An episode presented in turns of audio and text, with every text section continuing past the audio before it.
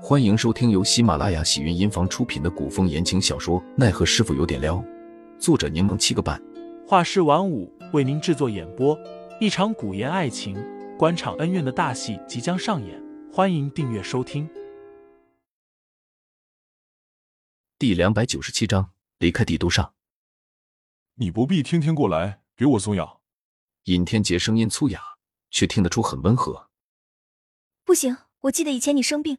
总是偷偷把药倒掉，后来被娘亲发现，她天天盯着你，你才喝药。就算是大年初一，我也要盯着你喝，怕你偷偷倒了。尹天杰怔了怔，内心里情绪汹涌，表面却隐忍克制的接过药碗，将里面的药一饮而尽。杜潇潇没想到对方这次吃药这么干脆，见他眼睛有点湿润，忍不住笑他道：“堂堂万花谷谷主，一代宗师，竟然能被一碗药弄得一脸狰狞，眼泛泪光的。”要是让阿爹知道，准又要笑你。尹天杰跟着笑了起来。那我的潇潇，千万不要将这件事告诉大哥，免得他拿此事来嘲笑我。好，大年初一要说吉祥话，咱不说要的事了。爹爹要不要跟我一起去串门，一起认识认识我的朋友啊？不必了，若是跟你一起去，只怕你们玩的不自在。我还是和大哥他们守在家里吧。尹天杰轻拍了拍杜潇潇的背。你们年轻人玩吧，玩的开心些。杜潇潇见尹天杰吃了药，精神状态也不错，也不似以前那般不爱说话了，安心不少，便回屋书法换衣去了。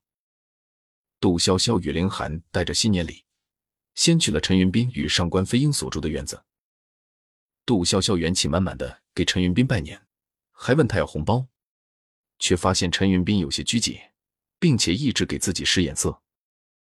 接着，杜潇潇便发现了他身后的上官琪，以及一个年长的陌生的男子。陈云斌尴尬的笑笑：“李兄，潇潇，我给你们介绍一下，这一位是我的师傅以及义父，上一派的陈泽训陈掌门；另一位你们都认识，是我义母上官掌门。”林寒与杜潇潇拱手行礼，陈云斌又将二人介绍给陈泽训。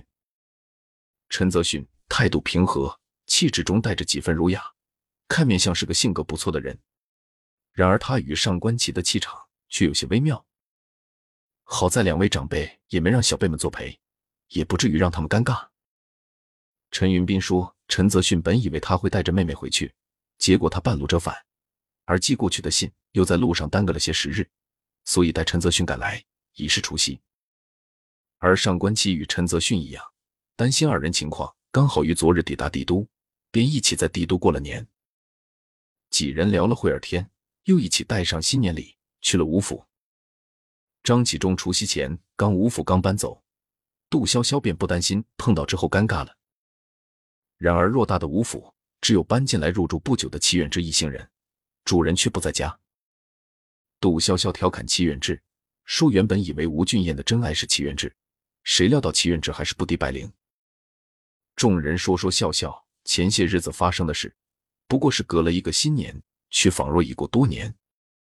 吴俊彦中午才赶回来，招呼下人摆宴，被众人调侃也不生气，反而坦荡的笑着说自己被白灵嫌弃了，否则还没有机会回来陪大家。吴俊彦午饭却用的很少，说是来之前刚吃了白灵做的汤，一点也不饿。白灵做的东西，吴俊彦都敢吃，就连凌寒都露出震惊且佩服的表情。爱情可真使人盲目。杜潇潇觉得吴俊彦真是个勇士，他这是用命追女神啊！今年情况特殊，天子与朝臣都未放年假，未过初八，年前的谋逆案便全都完结了。尹天杰得天子厚赏，但他本就看淡名利，如今更是心如止水，无欲无求。于是上书请示，说想要回万华谷了却残生。天子欣然同意，赏了些珠宝布匹与马车。并允许尹天杰离城，在帝都待了将近半年，杜潇潇终于要离开这里了。帝都虽然繁华，他却更喜欢自然山野。离开前，他偷偷去见了赵雪玉。杜潇潇嗅了两个荷包，勉强可以认出是一朵芙蕖，周围点缀着两片翠绿的荷叶。虽然绣工很差，但丝线和上面的珠玉用的都是极好的。这是我日夜监工赶制出来的。丑是丑了点，但也是我的一片心意。